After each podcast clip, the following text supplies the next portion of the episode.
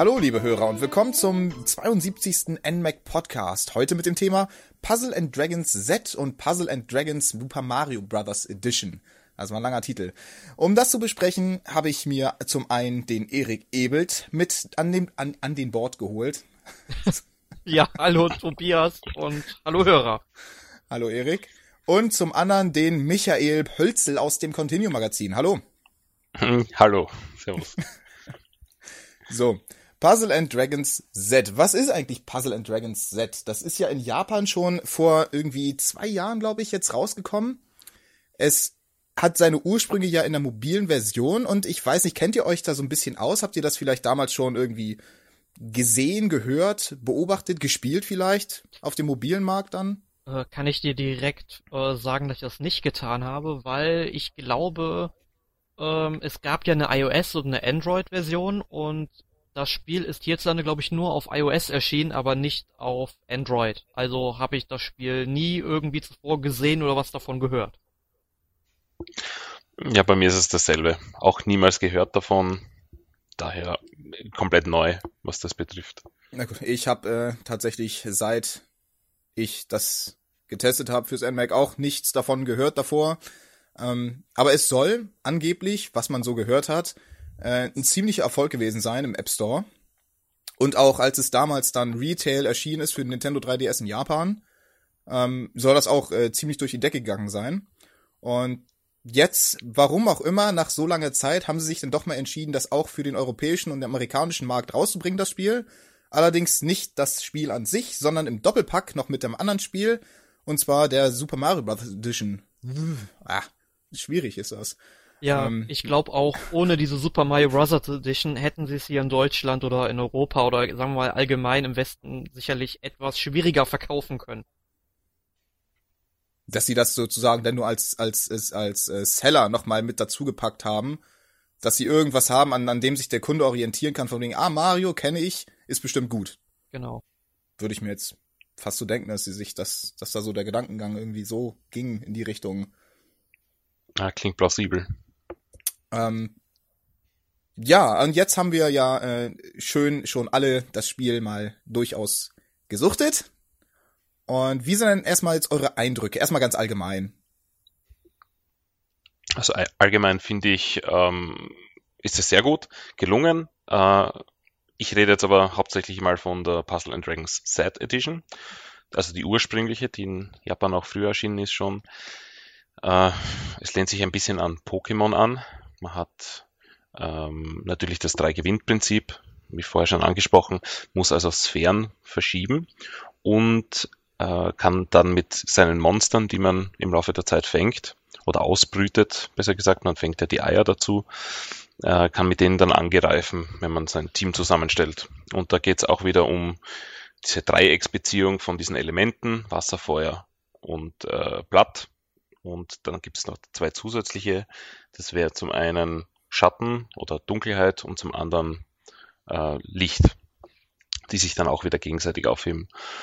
Ja, und so muss man beim äh, Angriff wie auch bei Pokémon auf die Elemente achten, kann durch das Verschieben dieser ähm, ja, Teilchen eben äh, Kombos erzielen und ähm, ja, so die Gegner äh, besiegen, durch den Dungeon schreiten, Endgegner ähm, platt machen und ähm, die Welt wieder zusammenflicken, denn die ist ja nämlich in Einzelstücke zerfallen wie man es aus Banjo Kazooie sehr gut kennt, in ein paar Puzzlestücke. Und ja, das ist die Aufgabe des Spiels, quasi die Welt vor dem Untergang zu retten. Genau. Ja, ja, Erik, ich wollte nicht. Ja, nee, ich wollte jetzt gerade nur ergänzen, halt, je mehr Kombos man denn im Kampfsystem bei den Gegnern anrichtet, desto stärker werden die Angriffe natürlich. Und man muss dazu natürlich auch sagen, dass man selbst, beziehungsweise die eigenen Monster, die sich ja quasi eine Lebensenergieanzeige teilen, also sprich, je mächtiger die werden, desto mehr Lebensenergie hat das Team auch. Und dass man auch von den Gegnern angegriffen werden kann. Und dazu gibt es dann auch noch solche Herzblöcke, die man eben verschieben kann. Und wenn man da eben auch gute Kombos ja, hinlegt, dann kann man sich auch mehr heilen. Genau, also im Prinzip hat man dann auf seinem Feld, in dem man die Sachen hin und her schieben kann, sechs unterschiedliche ähm, Blöcke, die man, die es zu kombinieren gilt. Was das denn schon teilweise, vor allem auch im späteren Spiel, relativ komplex macht. Weil es immer schwieriger ja. wird, irgendwie Kombos zu erzielen und, und dann ist man natürlich so ein bisschen, äh, so ganz raus, den Glücksfaktor haben sie ja nicht bekommen aus der mobilen Version. Ähm, weil es hängt natürlich auch schon irgendwie davon ab, was für Steine von oben nachfallen. Man hat natürlich äh, dadurch, dass das Prinzip ähm, das ist, dass man einen beliebigen Stein nehmen kann und den frei auf dem Feld bewegen kann, ähm, den Großteil des, des, des Glücksfaktors eines drei Gewinnspiels natürlich rausbekommen. Wenn man das jetzt mal mit Candy Crush oder so vergleicht, da ist es ja alles, fast alles pures Glück und kaum Taktik irgendwie dahinter.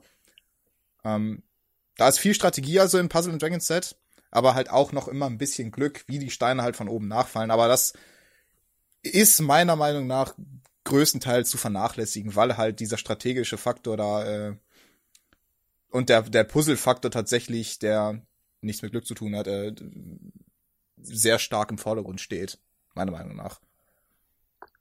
Ja, da kann ich dazu stimmen. Außerdem, weil du sagst, ähm, es wird schwieriger im Verlauf, dass man noch äh, Kombos erzielt es gibt ja natürlich alle Steine auf dem Feld äh, und deine Monster haben ja auch gewisse Elemente. Und wenn du jetzt zum Beispiel ein Lichtelement hast, aber kein Lichtmonster im Team, dann bringt dir das genau gar nichts. Das heißt, man muss dann auch abwägen, ähm, wie man sein Team aufteilt, damit man möglichst effektiv quasi die Steine nutzen kann. Genau, dazu ist es dann natürlich auch wichtig, dass man sich anguckt, hey, in welchen Dungeon gehe ich jetzt als nächstes? Sind da, sind da vor, vorzugsweise Wald- oder Naturmonster oder sind da Feuermonster oder, oder was weiß ich? Dass man da ein gesundes Mittelmaß, sag ich mal, findet. Von wegen, hey, mhm. so viel, so viel Natur kann ich vertragen in meinem Team. Ähm, Feuer habe ich dann meinetwegen gar nicht drin, aber das ist dann auch wieder ein Risiko, weil es kommen ja trotzdem Feuersteine. Hm, was mache ich da? Mache ich trotzdem Feuerelement mit rein oder nicht? Und ja, das ist, das ist schon, das ist schon ziemlich gut gemacht, muss ich sagen. Gefällt mir, gefällt mir ziemlich gut. Ja, auf jeden Fall ist da der taktische Anreiz definitiv da. Dazu möchte ich gerade noch erwähnen, dass es ja, ich weiß jetzt nicht, ob es das auch bei Puzzle and Dragon Z selbst gibt, weil da bin ich noch nicht so weit. Aber ich bin, glaube ich, in der dritten oder vierten Welt, also eigentlich auch nicht so weit bei der Super Mario Bros. Edition. Nur ist es mir da halt schon aufgefallen, dass es dort eben Monster gibt, die zwei Elementen angehören. Was heißt Monster? Also zum Beispiel zwei Koopas, dann ähm, hat der zum Beispiel das, ich glaube, das Wasser- und das Lichtelement gleichzeitig. Das Problem, also der Vorteil ist erst einmal, dass du dann eben sowohl Wasser als auch Lichtelemente miteinander kombinieren kannst, damit der Cooper angreift. Problem ist dann allerdings, wenn der jetzt zum Beispiel gegen irgendwas anfällig ist, dann hat er gleich zwei Elemente, wo er gegen anfällig ist. Und da gab es zum Beispiel einen Angriff, der eben alle ja, Charaktere, Monster mit ja, äh, Paralyse-Effekten belegt hat und dann konnte ich eben mit diesen beiden Koopas, die eben Licht und Wasser haben, weil sie ja dann gegen diesen Angriff auf Licht äh, ja anfällig sind, eben nicht mehr angreifen. Da gehört also auch noch ein bisschen Taktik und Überlegen dazu, was man jetzt genau für Monster haben will eigentlich. Genau, das ist, ja, da muss man dann halt überlegen, ob man sich diese, diese doppelten, doppelten Elementmonster mit ins Team holen möchte oder lieber ein reines Team behält. Ähm, Jetzt gibt's bei Puzzle and Dragons Z oder Sie, ist ja beides richtig, mhm. das eine amerikanisch, das andere britisch, ähm, ja noch noch äh, die Stadt, die man auch äh, im Verlauf des Spiels dann teilweise wieder zusammensetzt, dadurch, dass man äh, die Welten abschließt, sag ich mal, und die Welt nach und nach wieder herstellt. Da wird auch die Stadt nach und nach wieder hergestellt und neue Funktionen immer wieder freigeschaltet. So fängt man erstmal mit gar nichts an. Man hat nix, man hat irgendwie zwei Monster oder so oder eins, glaube ich nur, und fängt damit an und kämpft sich durch die ersten Dungeons. Und da bekommt man, wie, wie Michael auch schon gesagt hat, Eier, die man dann ausbrüten kann an einer Brutstation in der Stadt, wo man dann neue Monster rausbekommt, die man dann in sein Team holen kann, die man aufleveln kann. Und nach und nach schaltet man innerhalb dieses Forschungszentrums in der Stadt neue Maschinen frei. Ich glaube, das sind insgesamt, ich bin mir jetzt gerade nicht sicher, vier unterschiedliche Maschinen oder fünf ähm, an dem man dann entweder, also erstmal die Brutstation, in dem man der Monster, äh, die Monster ähm, ausbrüten kann, wenn man Eier gefunden hat. Dann gibt's die, ähm, hier, wie hieß sie? Die Upgrade-Station, ich weiß nicht, wie sie hieß. Ähm, Data oder so. Ich weiß nicht mehr, wie sie hieß. Ich habe noch grad Irgendetwas mit A war Athena? das. Ja, genau. Ja, genau. Die Athena-Station, an der man dann äh, Monster mit Chips upgraden kann. Oder war das nicht die Athena-Station, sondern eine andere? Nein, das war die, das war die mit Eierpusten-Station. Die Athena-Station. Genau, ja. Ah, ja. Äh, wie hieß dann die mit den Chips? Boah, ich bin so schlecht im Namen merken. Ja. Jedenfalls kann man dort eben seine, seine Monster entwickeln. Ja, aber das, genau, kann genau. man den äh, die Hörern Essenz, auch mal sagen. Man muss sich diese Namen nicht merken. Man geht irgendwann instinktiv zu der Maschine hin und nennt sie einfach nur noch Maschine. Genau. genau. ja, Upgrade-Maschine, Entwickelmaschine. Das sind dann die ganzen Maschinen. Ja, jedenfalls kommen dann äh, im, während des Spiels nach und nach immer mehr Funktionen dazu und das Spiel wird dann tatsächlich immer äh, komplexer, bis es halt irgendwann sein Maximum erreicht hat und dann irgendwie, ich glaube, so nach dem, nach dem ersten Drittel des Spiels hat man, glaube ich, irgendwie alles freigestaltet und dann geht's halt nur noch darum, Monster zu sammeln, Monster abzugraden und das stärkste Team überhaupt zu machen. Ähm, ja, und, und äh, man kann auch in dieser Stadt, in der man sich übrigens frei nach, nach klassischer RPG-Manier bewegen kann, kann man ja auch Quests annehmen die sich dann auf einen spezifischen Dungeon beziehen, wo man dann irgendwelche Materialien sammeln soll für irgendeinen Typen, der irgendwas haben möchte. Und dann kann man da noch Belohnung sammeln. Und dann gibt's ja auch noch, ach, ich kann noch so viel erzählen. also wenn ihr auch was sagen wollt, ne, ihr könnt gerne einschreiten. ähm, dann gibt's ja noch, dann gibt's ja noch äh, deinen Vater. Du spielst ja ein Kind in dem Spiel. Dann gibt's ja noch den Vater von dir, der in diesem Tempel steht mit der mit der mit der Adjutantin da, dieser Priesterin und da gibt er ja jeden Tag äh, so ein, ähm, ich weiß gar nicht, was das war, ein Runenstein, ein Amulett, ein Ticket, ein Pass, irgendwas gibt er dir. Ich glaube, Amulett. kannst du bei, so. Ich glaube, ja, ich, ich glaube auch irgendwie sowas genau. Äh, die kannst du dann bei der Priesterin, die direkt nebenan steht, äh, einlösen und dann wirst du uns ein super Special Dungeon teleportiert, den du einmal am Tag machen kannst, äh, wo du dann jede Menge Sachen farmen kannst, XP farmen kannst und alles mögliche machen kannst. Ähm, das gibt's also auch noch. Das ist vermutlich, so sieht's zumindest für mich aus, ein Überbleibsel aus der mobilen Version, wo wo es ja im Mobilmarkt ist es ja üblich, dass du irgendwie tägliche Belohnung bekommst, damit du dich jeden Tag einloggst, damit du das immer weiterspielst und dann noch mehr Geld reinsteckst. Ähm, finde ich nicht schlimm, hm. dass es in dem Spiel ist, weil ich finde, das ist, das ist schön. Da hat man Anreiz, da jeden Tag äh, ein bisschen weiter zu spielen in Puzzle Dragons und seine Monster weiter aufzuleveln. Ähm, ja, weiß nicht, sagt, sagt auch mal was dazu. Ja, ich, ich rede jetzt schon seit zehn Minuten. Ja, also ob das jetzt unbedingt ein Überbleibsel aus der ähm, iOS- oder Android-Version ist, will ich jetzt nicht unbedingt sagen, weil es gibt ja auch zum Beispiel im Pokémon ja die Beeren, die du einmal pro Tag pflücken kannst.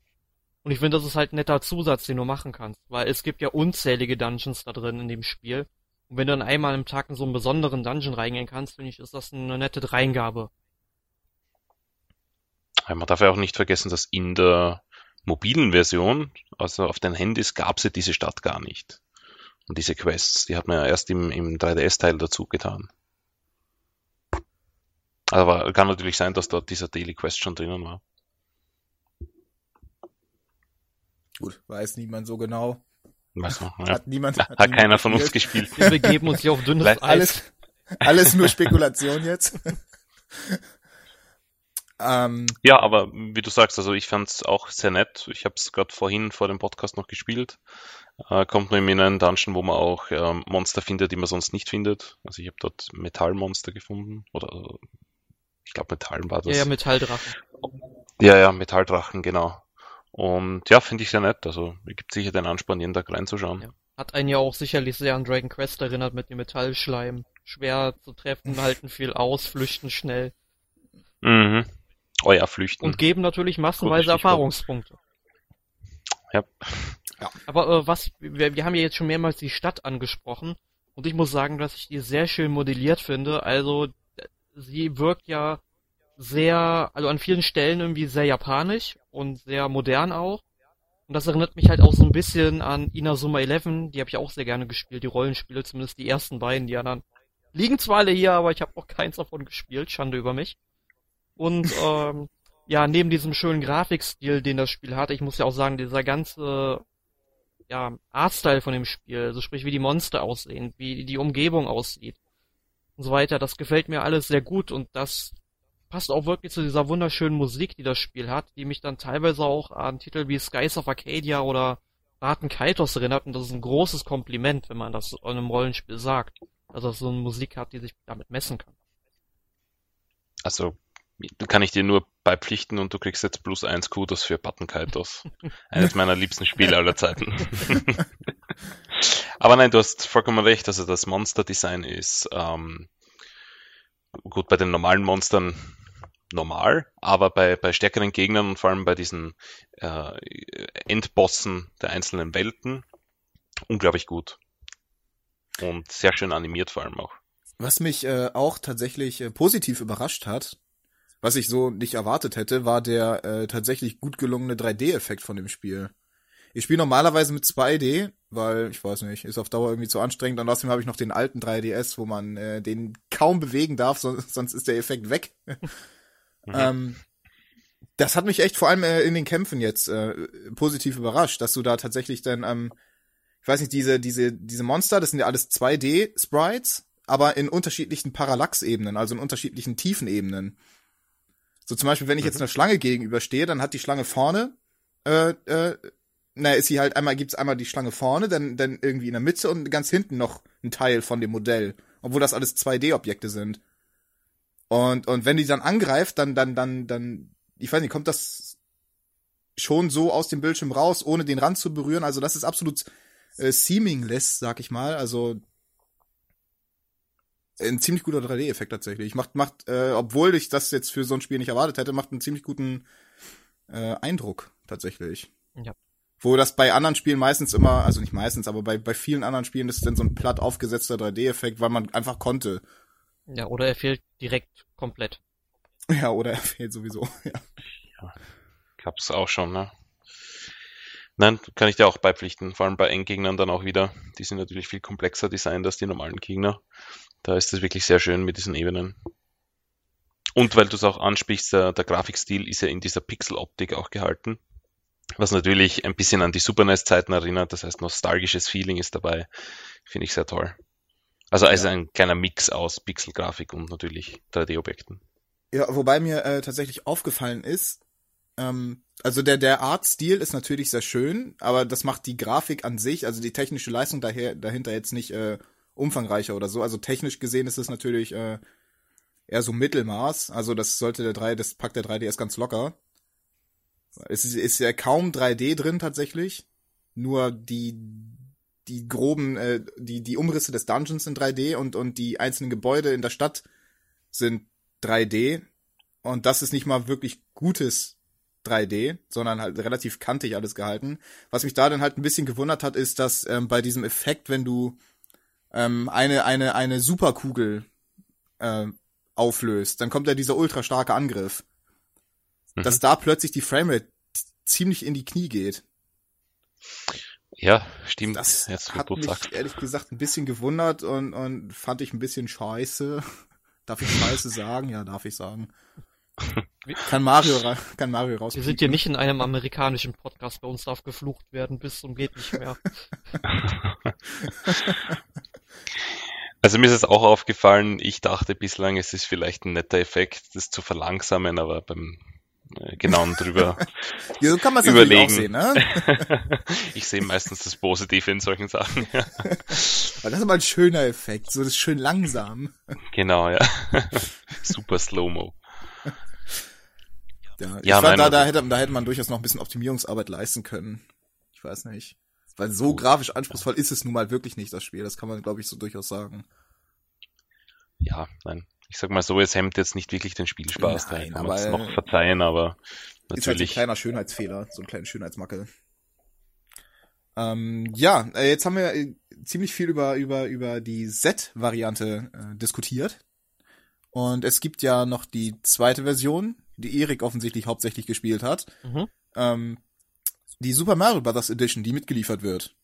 So, Erik, dann, äh, dann, ach nee, du hast ja, ja doch, erzähl mal, was, was, was, was unterscheidet denn jetzt die, die Mario Bros. Edition überhaupt von, von der Z Edition? Ist das quasi genau dasselbe, nur mit Mario, oder gibt's da noch ein paar andere Unterschiede? Also es gibt. Was hast du da so ja, festgestellt? Ja, also es gibt da schon ein paar Unterschiede. Also im Grunde ist es genau dasselbe Spielkonzept und es funktioniert im Grunde auch komplett gleich.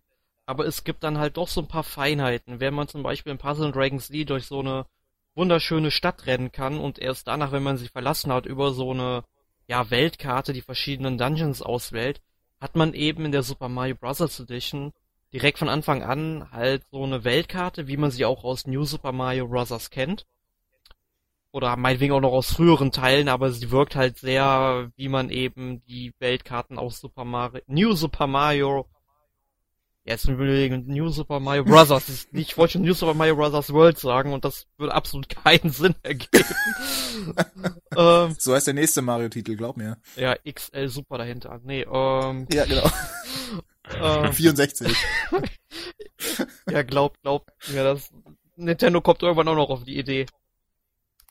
Nee, und dann wählt man halt da einfach, ja, quasi das Level aus und dann sieht man halt in diesem Level, wie man eben dann auf, also sag ich mal oben auf dem Screen, dann wie man eben durch dieses Level geht irgendwie. Also man geht halt geradeaus und es ist aber wirklich nicht viel und so weiter, immer sehr, sehr wenig. Das war bei dem ja, Puzzle and Dragons Z vielleicht nicht viel anders, aber immer noch ein bisschen schöner.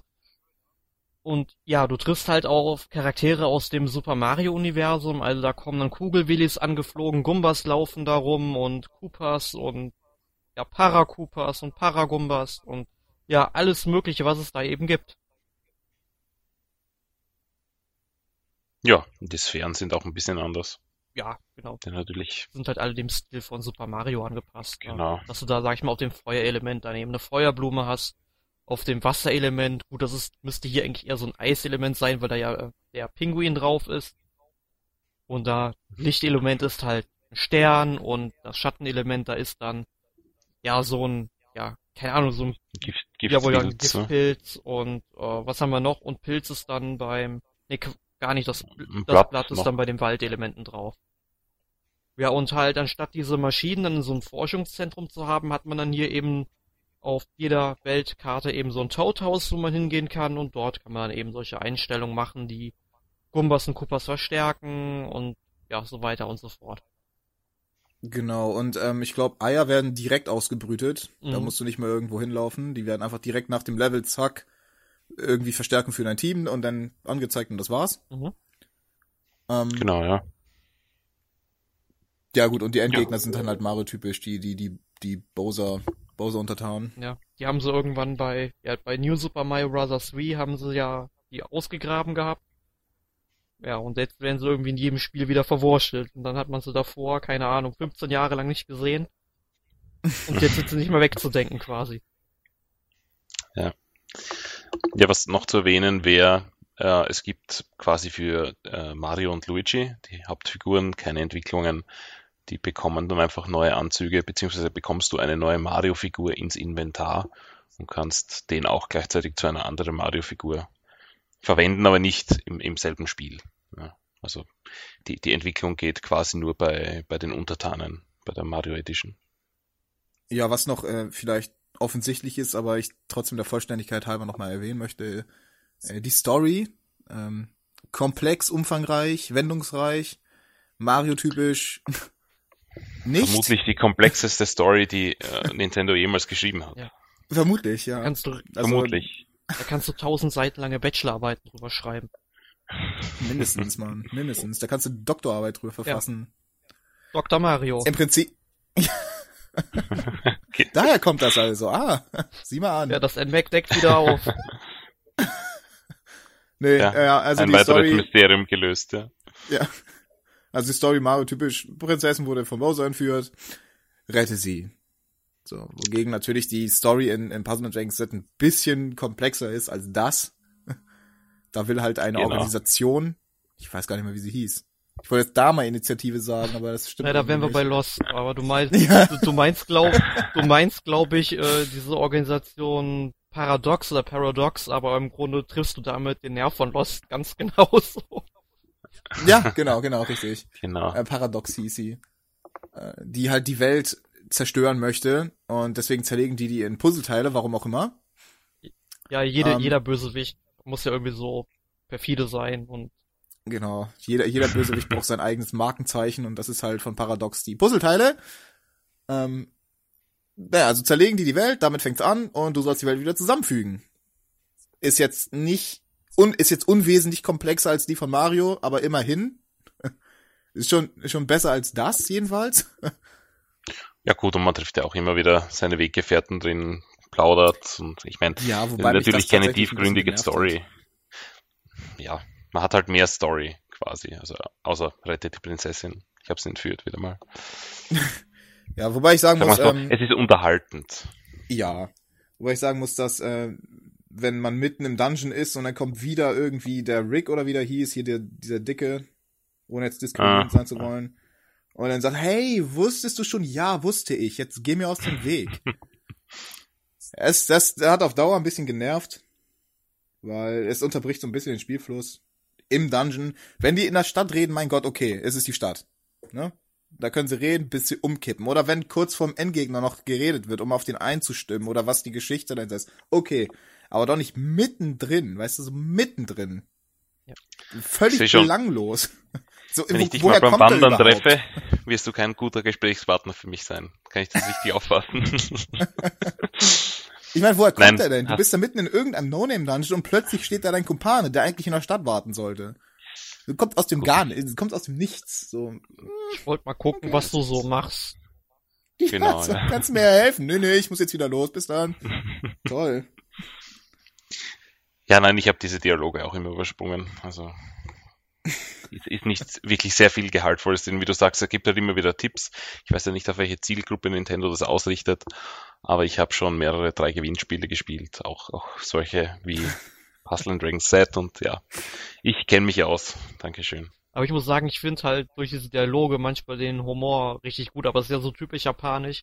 Wenn du da irgendwie eine Antwort geben kannst, die eigentlich sowas von belanglos ist, egal was du jetzt ankreuzt, ja. Nur, äh, es gab da irgendwie so eine Szene, wo du halt sagen konntest, wo eben dieser Kerl, über den wir jetzt gerade geredet haben, ja, dass der dann wohl auch mitgewirkt hat. Dann habe ich einfach mal gesagt, was, er hat auch mitgeholfen und dann wurde so ein Bild von ihm, ja, eingespielt und dann große Augen mit so einem Schockgeräusch und dann was? Und das ist halt so dieses typische japanische, das gefällt mir halt so sehr an diesen Spielen. Das war lustig. meine, ja. hattest, hattest ja recht, er hat nicht mitgeholfen. Ja. Er hat ja nichts gemacht. Das ja. so grausam kann die Welt sein. Also allgemein kann man, glaube ich, sagen, die Super Mario Bros. Edition ist im Prinzip dasselbe Spiel, nur abgespeckter. Also es ist eine nette Dreingabe, aber es erweitert das jetzt nicht irgendwie um reichhaltige Inhalte. Reichhaltige Inhalte? Reichhaltige Inhalte. Inhalte. Inhalte. Ich finde, es ist halt ein cooler Zusatz, sag ich mal, wenn du irgendwann Puzzle and Dragons die durch hast und dann alle 250 Monster, die es da laut Packungsangabe geben soll, ähm, ja, wenn du die dann hast und dann immer noch Bock auf das Spiel hast, aber irgendwie nicht halt das Puzzle and Dragons Z weitermachen willst, ja, dann spielst du einfach Super Mario. Wobei mir tatsächlich aufgefallen ist, ähm, also ich habe jetzt auch im Internet schon häufiger gelesen, dass Leute versucht haben, mit äh, Puzzle and Dragon Super Mario Bros. Edition äh, anzufangen und danach erst zu spielen. Ist jetzt nicht so die schlauste Entscheidung, weil ich finde tatsächlich, dass äh, die Super Mario Bros. Edition schwieriger ist als das, als das Grundspiel. Also ich hatte schon in der ersten Welt äh, irgendwie schon teilweise relativ Probleme, irgendwas gebacken zu kriegen, vor allem gegen Ende der ersten Welt. Und in, in Z hat das locker die Hälfte des Spiels gedauert, bis ich wirklich ernsthafte Probleme bekommen habe. Äh, womit hast du dann, dass ich dann auch mal gestorben bin und so weiter und so fort. mit welchem Spiel hast du denn angefangen? Mit Z. Okay, ich auch. Ich habe jetzt nicht so die Erfahrung gemacht. Also ich habe irgendwie drei, vier Stunden Set gespielt und dann eben die Super Mario Bros. Edition mal gestartet. Und ich habe jetzt erst so, ja, ich glaube Anfang der dritten Welt Probleme bekommen. Also ich fand das bis dahin eigentlich ganz angenehm, eher gesagt. Bist du, bist du, bist du, bist du schon mal gestorben? äh, ja, tatsächlich, dann in der dritten Welt. Dann ging es wirklich aber wirklich von einem Moment auf den anderen. Okay, weil ich bin nämlich beim, ich glaube, ich glaube beim ersten Bosskampf in der ersten Welt bin ich gestorben. Aber ich muss sagen, ich finde das mit diesem, äh, ja, dass man da sterben kann, ich finde das irgendwie teilweise so sinnlos irgendwie. Du fängst ja immer irgendwie mit drei Leben an. Du kannst halt mal One-Ups sammeln, indem du dann, ja, in Puzzle Dragon Z sind es halt irgendwelche Kisten. Ich meine, da gibt es ja keine One-Ups, aber eben in Puzzle Dragon Super Mario Bros. Edition gibt es halt diese Fragezeichenblöcke, wo du dann halt erst einmal so ein paar Sphären verschieben musst und dann kriegst du da eventuell so einen One-Up-Pilz und sammelst halt weitere und so. Ich meine, ja, du hast halt dann mehr One-Ups und du stirbst eben später, weil du eben mehr Leben hast. Nur, sobald die auf Null gesunken sind, verlässt du halt das Level. Du wirst ja im Grunde nicht bestraft und kriegst halt wieder drei Leben dazu. Ich meine, das ist irgendwie ein bisschen, ich finde es sinnlos. Ich fand das auch schon in, ja, News of My Brothers Wii und davor schon irgendwie blöd, irgendwie, dass man da einfach dann die Leben wieder dazu bekommt. Also ich bin jetzt in der Mario Edition noch nie gestorben, aber ich habe sie auch noch nicht lange gespielt, ich glaube ein Level. Aber im Puzzle Dragons Set wow. musst du, also ein, eine komplette Welt. Ja. Also ein Level gespielt, noch nie gestorben, wirklich. Noch nein, nein. aber in der Set Edition, wenn du stirbst, musst du natürlich diese ganze Karte noch einmal machen. Also es ist schon ein, eine kleine Bestrafung, sag ich mal. Es hält sich in Grenzen, aber ich bin beim Endgegner gestorben und ähm, ja, muss ich halt den kompletten Dungeon noch einmal machen mit diesen vier, fünf, sechs Kämpfen davor. Wie ist das in der Mario Edition? Ja, da, da ist es ganz genauso, das meinte ich ja. Ah. Nur halt, du kriegst da halt ja. die, dieses Leben wieder dazu, du kannst halt mehrmals sterben und so weiter. Sprich, wenn die deine Lebensenergie auf Null ist bei Puzzle Dragons Z, war's das ja im Grunde. Da musst du halt genau, dann ja. nochmal machen. Bei der Mario Bros. Edition ist es eben nicht der Fall. Nur da du immer wieder diese Leben bekommst, finde ich es halt irgendwie, ja, keine Ahnung, sinnlos, weil du sammelst halt auch nicht so viele. Mhm, mhm. Ja, weiß nicht. Ich meine, ja, in, in, den letzten Jahren gibt es ja einige Spiele, wo, wo das Sterben sinnlos worden ist. Also man kennt es ja nicht mehr so wie damals vom NES oder Super NES, dass wenn du stirbst, ist wirklich Ende im Gelände. Mhm. Sondern diese, diese Soft, Soft Deaths nenne ich sie immer. Ja, wir haben ja vorletzte Woche in Kirby drüber gesprochen. Genau. Willst du den Spielabschnitt überspringen? Warum kann ich keinen Dungeon und Puzzle and Dragons überspringen? Warum nicht? ähm, ja gut. Haben wir das, glaube ich, auch lang und genug jetzt breit getreten? Es sei denn, ihr, ihr habt euch noch irgendwie, ihr habt noch irgendwie irgendwas, was ihr erwähnen möchtet. Oder was wir noch nicht erwähnt haben. Mir fällt nämlich gerade nichts ein, ehrlich ja, gesagt. Ja, wir, könnt, wir könnten ja mal so die Unterschiede zwischen Puzzle and Dragon Z und anderen ja, Spielen wie Pokémon Shuffle jetzt mal vergleichen. Ja gut, das war dann deswegen, ja, das, darauf wollte ich dann im Endeffekt hinaus. Ich habe dir die Überleitung vorausgenommen, äh, vorweggenommen. Du hast mir geklaut, ja. das ist von meinem Job. Ja. mein Job geklaut. Oh Gott. Okay. ja, also was was mir da als erstes aufgefallen ist, als ich das gespielt habe, ist ist ähm, die Handhabung der Steinbewegung. Ich weiß jetzt nicht, wie es in Pokémon Shuffle ist, aber so das einzige drei Gewinnspiel, was ich aktiv gespielt habe, war Candy Crush. Und da ist es halt so, dass du ähm, einen Stein nimmst und den kannst du einmal bewegen. Nach oben, nach unten oder nach links, nach rechts. So. Okay. Bei Puzzle and Dragons Z war das jetzt, zumindest für mich, äh, was völlig anderes, weil da kannst du einen Stein nehmen und den frei übers Feld bewegen komplett. Und immer wenn da dann ein Stein passiert, rutscht der Stein, mit dem er äh, tauscht sich der Stein halt aus quasi. Also ich kann es jetzt nicht besser beschreiben, aber ich glaube, ihr wisst, was ich meine. Und ich hoffe, die Hörer auch, sonst ähm, ist halt Pech. ähm, und, und da entsteht halt so ein, so, ein, so ein völlig anderes Verständnis vom Feld dann auch für, weil dann kann man sich das Feld im Prinzip vollständig mit einem Stein so zurechtlegen, wie man möchte, weil das wie so in so einem Schieberätsel dann funktioniert.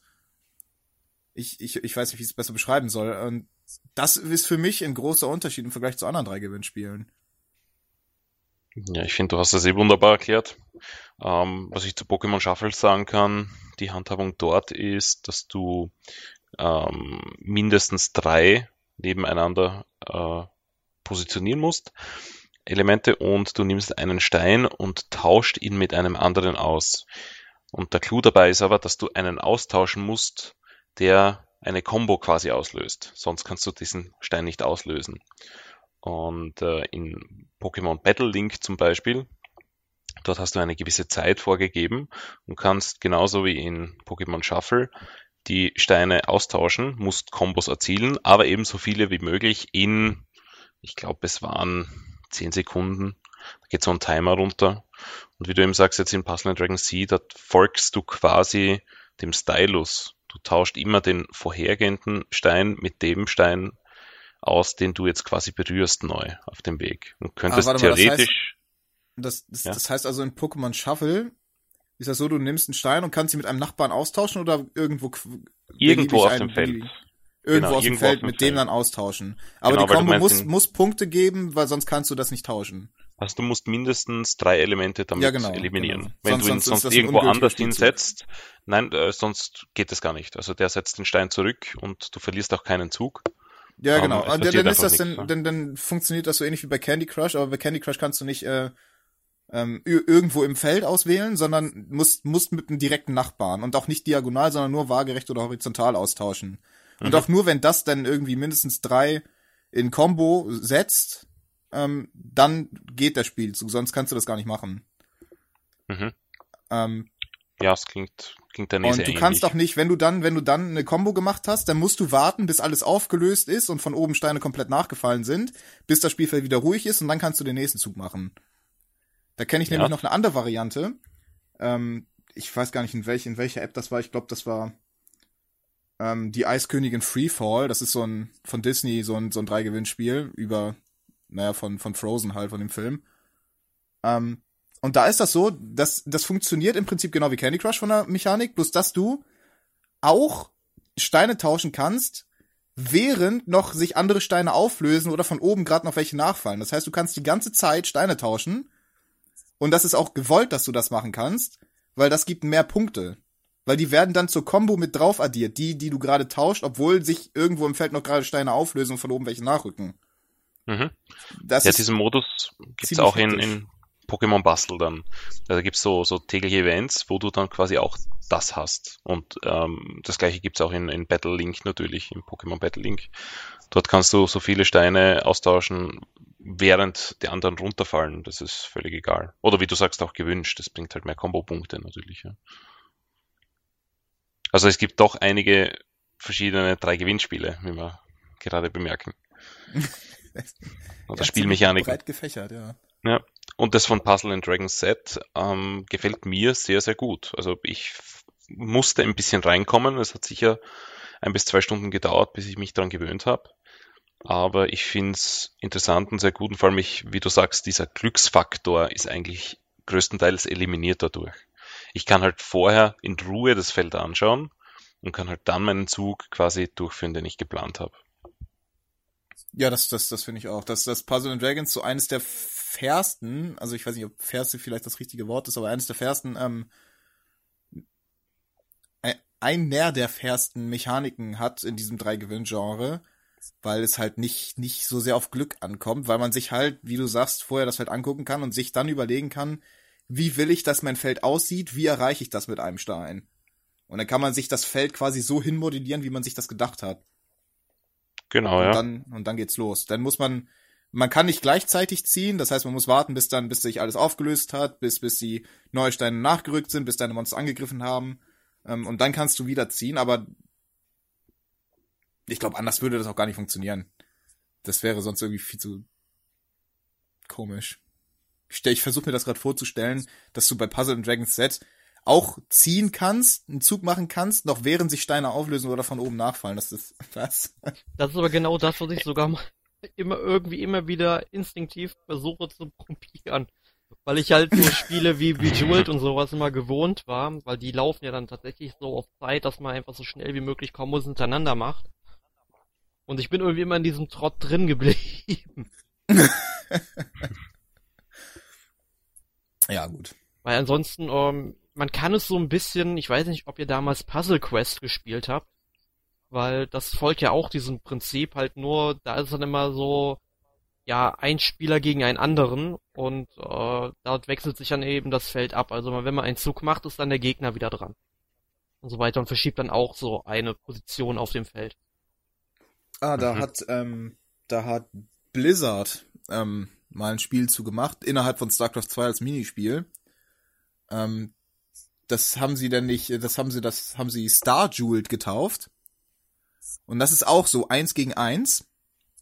Allerdings gleichzeitig. Und wenn du dann Steine auflöst, ähm, bekommst du Punkte und die Punkte kannst du dann äh, eintauschen gegen Einheiten, die dann äh, anfangen, in die Richtung deines Gegners zu laufen. Und, und derjenige, der als erster die Basis des Gegners in Down bekommen hat, durch seine Einheiten hat gewonnen. Das ist ein verdammt gutes Prinzip, wie ich fand. Das hat richtig, richtig Laune gemacht. Und das habe ich so bisher auch noch nicht wieder gesehen. Was schade ist, weil daraus, daraus könnte man locker so ein Standalone-Spiel machen und, und das irgendwo veröffentlichen. Steam, iOS, Android. völlig egal. Hm. Ich weiß nicht, ob, ob das verständlich war, wie ich das gerade erklärt habe. Ja, doch, habe ich jetzt nie gesehen. StarCraft 2 ist an mir vorbeigegangen. Ja. Bei mir geht im Grunde jedes Blizzard-Spiel seit Warcraft 2 vorbei. Also, ich, das einzige, was ich Blizzard, was ich dem wirklich immer zugute halten möchte, ist, dass die verdammt gute CGI-Filme machen können. Aber die Spiele, die sind mir einfach viel zu durchschnittlich irgendwie, dass ich mich dafür erwerben könnte.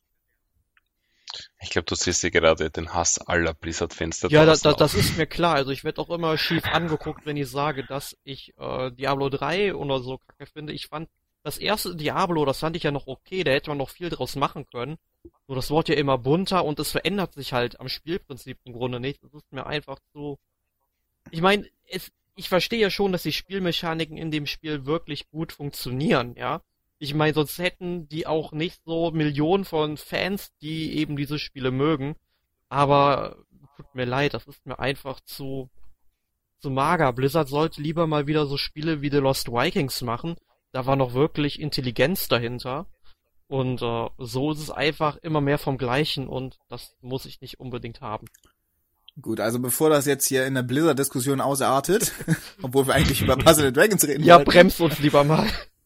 Ja, da hake ich mal schnell dazwischen und äh, würde euch jetzt mal um ein Fazit bitten. Also wir haben schon quasi angefangen mit einer Einschätzung ganz am Anfang, wie ihr das findet, aber jetzt nochmal als Fazit könnt ihr das Spiel empfehlen. Wem empfehlt ihr das? Und, und wie gut es euch selbst gefallen hat? Ja, also ich würde das Spiel natürlich allen empfehlen, die mit drei Gewinnen etwas anfangen können und das gerne spielen. Mir hat das Spiel sehr gut gefallen. Ich fand tatsächlich die Set-Version äh, attraktiver, weil viel mehr RPG und Pokémon-Elemente drinnen waren und ich natürlich auch seit ewigen Jahren Pokémon sehr gerne spiele. Ähm, die Super Mario Edition hat natürlich Super Mario Flair, wie man ihn kennt, wie man ihn liebt. Hat sicher seine Daseinsberechtigung. Für mich war es aber die Set-Version, die eigentlich mich gefesselt hat stundenlang und noch immer fesselt. Und ich würde das Spiel empfehlen, ganz klar. Aber natürlich an Puzzle-Fans und äh, andere Leute, die mit dem nichts am Hut haben, sollten sich vielleicht zuerst die Demo runterladen, um einen Einblick zu bekommen, wie das Spiel läuft und äh, dann entscheiden. Ja, das ist ein sehr guter Tipp, den du unseren Hörern gibst. Also ich kann mich dir im Grunde nur anschließen. Mir hat die Z-Version auch besser gefallen als die Super Mario Bros. Edition.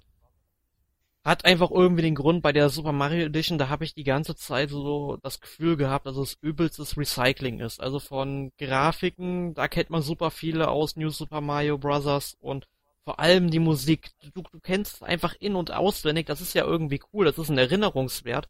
Aber du merkst halt, die haben das einfach nur so am Ende zusammengeklatscht, um einfach halt Mario drüber zu legen und sich nicht wirklich was dabei gedacht und da diese Version ein bisschen ein, äh, ja einzigartiger zu machen.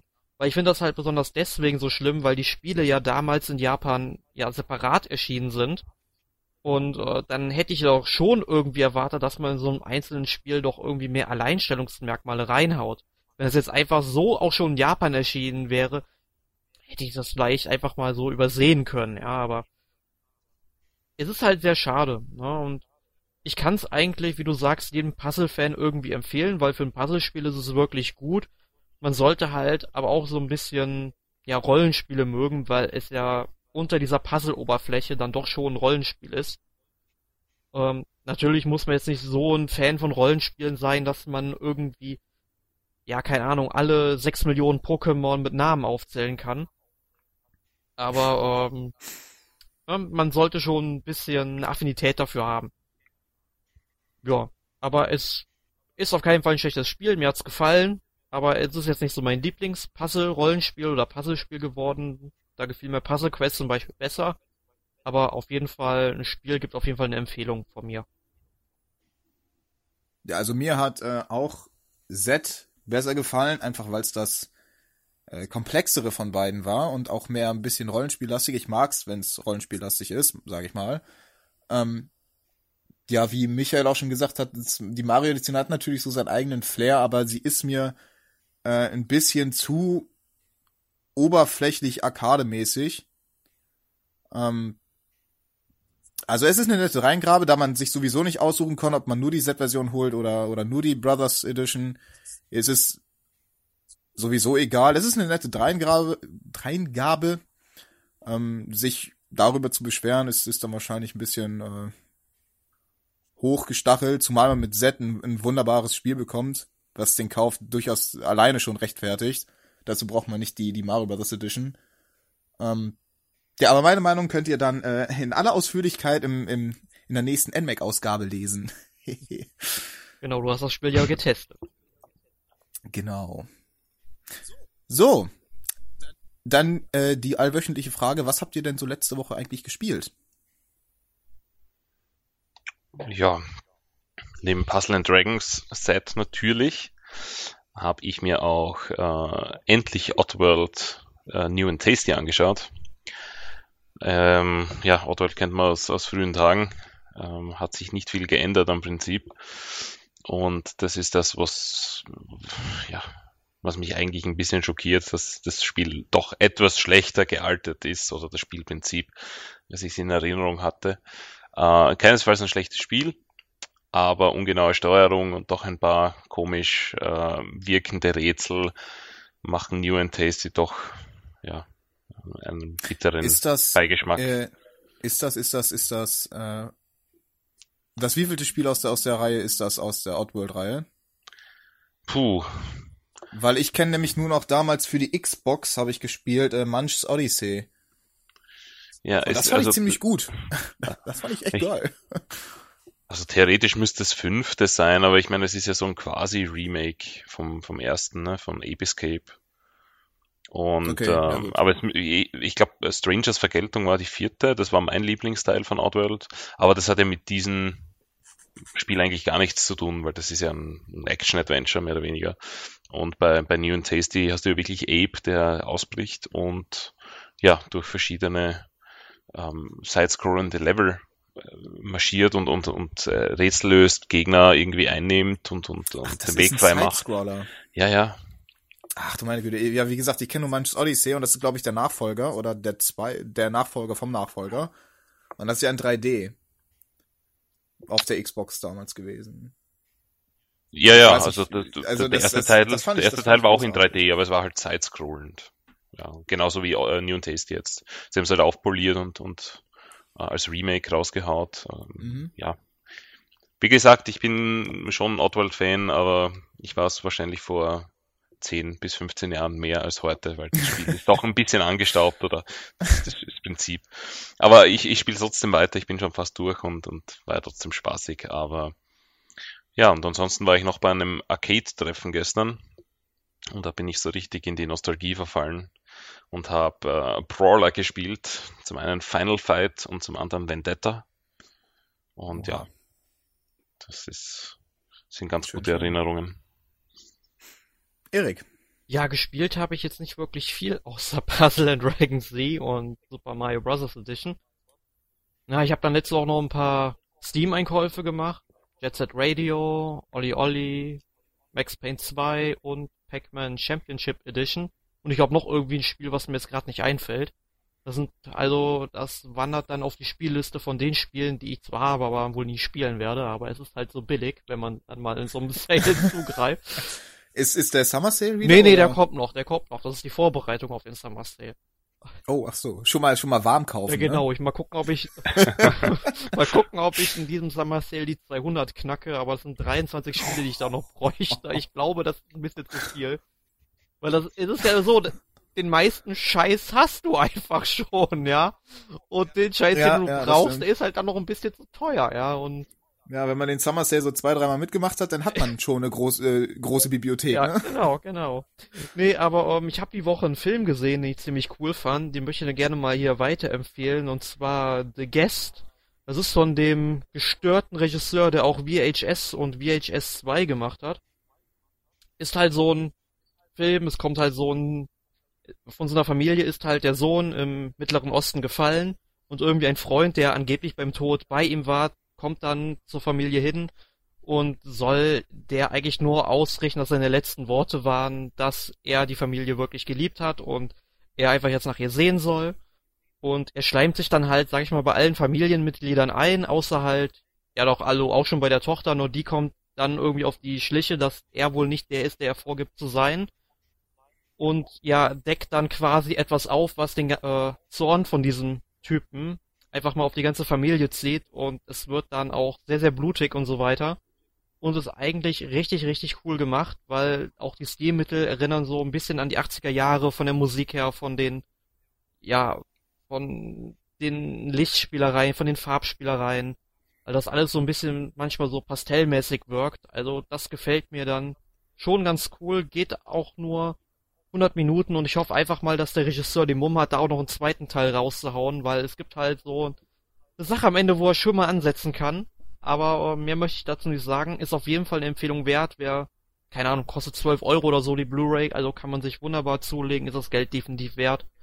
Ja, wo du gerade Cliffhanger ansprichst, das erinnert mich an Bulletstorm. Da warte ich immer noch im zweiten Teil. Ich weiß nicht, ob ihr Bulletstorm gespielt habt, aber das endet mit so einem mordsmäßigen Cliffhanger, das ärgert mich bis heute.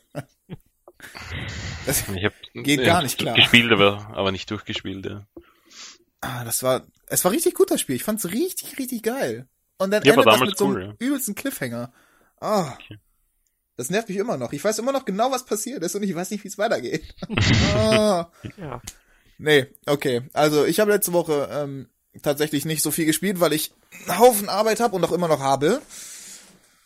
Ähm, aber wenn ich Zeit gefunden habe, so 11 Uhr abends, ähm, dann habe ich Guild Wars 2 gespielt. Mhm. Oder äh, ich habe mir jetzt äh, letzte oder vorletzte Woche endlich mal Pillars of Eternity zugelegt auf Steam. Und das habe ich schon mal angefangen zu spielen und das gefällt mir richtig gut. Sagt euch das was? Pillars of Eternity? Ja. Ja, es klingelt beim Namen. Ja, das soll doch, sag ich mal, der geistige Nachfolger der Baldur's Gate Reihe sein im Grunde oder halt diesen ganzen genau, Spielen, genau. und wird von die nach dem Advanced Dungeons and Dragons System damals noch ja funktioniert haben oder ja je nach Icewind Dale 2 war ja schon dritte Edition von Dungeons and Dragons, glaube ich. Ja, wird von vielen Kritikern auch ähm, nicht nur als geistiger Nachfolger von Baldur's Gate gefeiert, sondern auch beschrieben, dass das Spiel in, in, in, in einigen Belangen Baldur's Gate überflügelt sogar noch. Und den Eindruck kann ich bisher echt bestätigen. Es gefällt mir echt verdammt gut, ne? Also es ist, ja, ist echt schon ziemlich krass. Es ist natürlich wirklich ein absolut reinrassiges Rollenspiel. Also wenn man damit nichts anfangen kann, hat man da auch nichts zu suchen im Spiel, weil dann wird einem das überhaupt nicht gefallen. Aber wenn man was äh, mit den Namen Baldur's Gate oder Icewind Dale anfangen kann, dann ist man hier auf jeden Fall an der richtigen Adresse. Da kann man nichts mit falsch machen, gar nichts. Es ist schon verdammt Ja, was geil. würdest du denn einem wie mir sagen, der Baldur's Gate zwar aufgrund seiner Story und seinen Charakteren wirklich gut findet, das Spiel damals oder auch, ich sag mal, ich habe das Spiel zum Release damals nie gespielt, sondern immer nur Jahre später, so ab 2004 bis 2008 war, glaube ich, mein letzter Versuch, wo ich es nochmal probiert habe irgendwie nie über, keine Ahnung, wie heißt die Stadt da, wo man Khalid und Jahira bekommt, nicht, ähm, der freundliche Arm oder sowas, keine Ahnung. Jedenfalls, ich habe es irgendwie nur bis dahin gespielt, irgendwie drei Stunden, vielleicht war, war ich auch schon in Minen von Naschkel, keine Ahnung. Nur ich bin immer ausgerastet wegen diesem schlechten Menü, dieses, dieses Spiel damals hatte, weil das Spiel macht einfach keinen Unterschied dazwischen, ob du jetzt nun 20 Edelsteine bei einem Charakter mitnimmst oder 20 Waffen. Hauptsache nur, er muss sie tragen können. Nur so ein Edelstein wiegt ja ein bisschen weniger als irgendwie so ein Langschwert. Und das hat mich damals immer so ausgerastet und ist so dieses Inventar, die Inventargestaltung, was besser ausgefallen dieses Mal. Also ich habe da jetzt noch äh, keine solche Situation erlebt. Ähm, also wenn dir, wenn dir, wenn dir damals äh, Baldur's Geld schon gefallen hat wegen der Story und und und den Charakteren, dann dann ist Pillars of Eternity auf jeden Fall sowas wie der heilige Gral für dich. Weil das ist, äh, das ist, ich weiß gar nicht, wie ich es beschreiben soll. Das ist erwachsen, das ist dreckig. Jeder, jede Person hat irgendwie eine Geschichte, die du herausfinden kannst, weil du in die Seelen der Leute reingucken kannst. Und dann kannst du dich dadurch seitenweise Text blättern. Was wirklich absolut interessant ist, weil jeder noch so eigentlich unbedeutende Dorfbewohner hat halt eine wirklich interessante Geschichte, wenn du denn den Nerv hast, die, die, die äh, die sie hier durchzulesen. Nee, warte mal. sie dir durchzulesen, so. Ja gut, aber das hatte ich ja bei, zum Beispiel bei diesen RPG-Maker-Spielen um Vampire's Dawn, die ich ja regelrecht, ja, suchtet und geliebt habe und auch heute noch liebe. Also zumindest den ersten Teil. Der zweite ist zwar auch großartig, aber ich mag den ersten mehr. Nur da konntest du ja auch dann, sag ich mal, in die Köpfe der Charaktere, so dieser Dorfbewohner und so weiter reingucken, indem du halt Gedankenlesen machst. Nur eben halt bei Baldur's Gate war es tatsächlich so, das Spiel so gut es von der Geschichte oder der Story halt sein mag, ich muss ein Spiel auch spielen können. Wenn ich irgendwie vom Gameplay, allein wenn schon so ein dämliches Inventar ist, was damals schon die Japaner 20, ja nicht 20 Jahre dann, aber da zu dem Zeitpunkt 15 Jahre vorher mit Final Fantasy schon deutlich besser gemacht haben, äh, und das dann irgendwie 15 Jahre später von den Amerikanern, die du heute ja, sag ich mal, als sehr vorbildlich ansehen kannst, was Rollenspiele angeht, ähm, das nicht hinbekommen haben, ähm, dann kann ich das Spiel halt nicht wirklich gut spielen und dann lass ich es auch sein. Und das ist so meine Befürchtung, auch bei Pillars of Eternity, aber ich glaube, da müsste ich mir mal ein paar Gameplay-Videos angucken. Also ich komme ich komm sehr gut damit klar, muss ich ganz ehrlich sagen. Also das ist ja gut, das durchaus zu Recht so hoch gelobt und und spielerisch äh, also also ich meine jetzt ähm, gameplay technisch sehe ich da auch nirgendwo jetzt irgendwie Abstriche, die man machen müsste oder dass da irgendwelche äh, Unfeinheiten passiert sind oder oder dass das irgendwie unkomfortabel geraten ist, das ist mir jetzt bisher nicht aufgefallen. Kann natürlich sein, dass wenn ich dann irgendwie 80 Stunden im Spiel verbracht habe, mich irgendwas äh, total nervt oder so, aber das kann ich jetzt noch nicht sagen, weil jetzt habe ich noch nicht so lange im Spiel gebracht, im, im Spiel verbracht, sage ich. So. Ähm, das kann ich dir dann noch mal erzählen, wenn ich dann das Spiel fast durch habe, was mich da wirklich denn dran gestört hat und ob mich was dran gestört okay. hat. Das weiß ich natürlich jetzt auch noch nicht. Okay, ich bin sehr gespannt darauf. Freue ich mich schon mal. So, hätten wir das auch abgeschlossen. Wir reden auch jetzt wirklich schon lange genug, fast eine Stunde schon wieder. Ähm, Nächste Woche im Podcast ist dann Splatoon, wieder mit mir, wieder mit Erik ist glaube ich auch dabei. Äh, weiß ich noch nicht. Also ich habe das Spiel noch nicht hier und ich weiß halt noch nicht, ob ich es bei Gameplay Gamers testen werde oder eben mir das Spiel selbst kaufen werde. Also eins von beiden sicherlich, aber ob ich dann deswegen nächste Woche dabei bin, keine Ahnung, kann ich jetzt noch nicht sagen. Aber ich würde mich freuen, wenn ich dabei wäre, weil das Spiel ist toll in der Demo gewesen und auf der Gamescom und ich will das Spiel gerne mal selbst spielen. Ja, auf jeden Fall ist da noch der Sören mit dabei und alles weitere kann man in der nächste Woche hören. Das war's soweit von uns und ich wünsche euch dann noch einen schönen Abend. Auf Wiedersehen. Jo, tschüss. Danke ebenfalls. Ciao.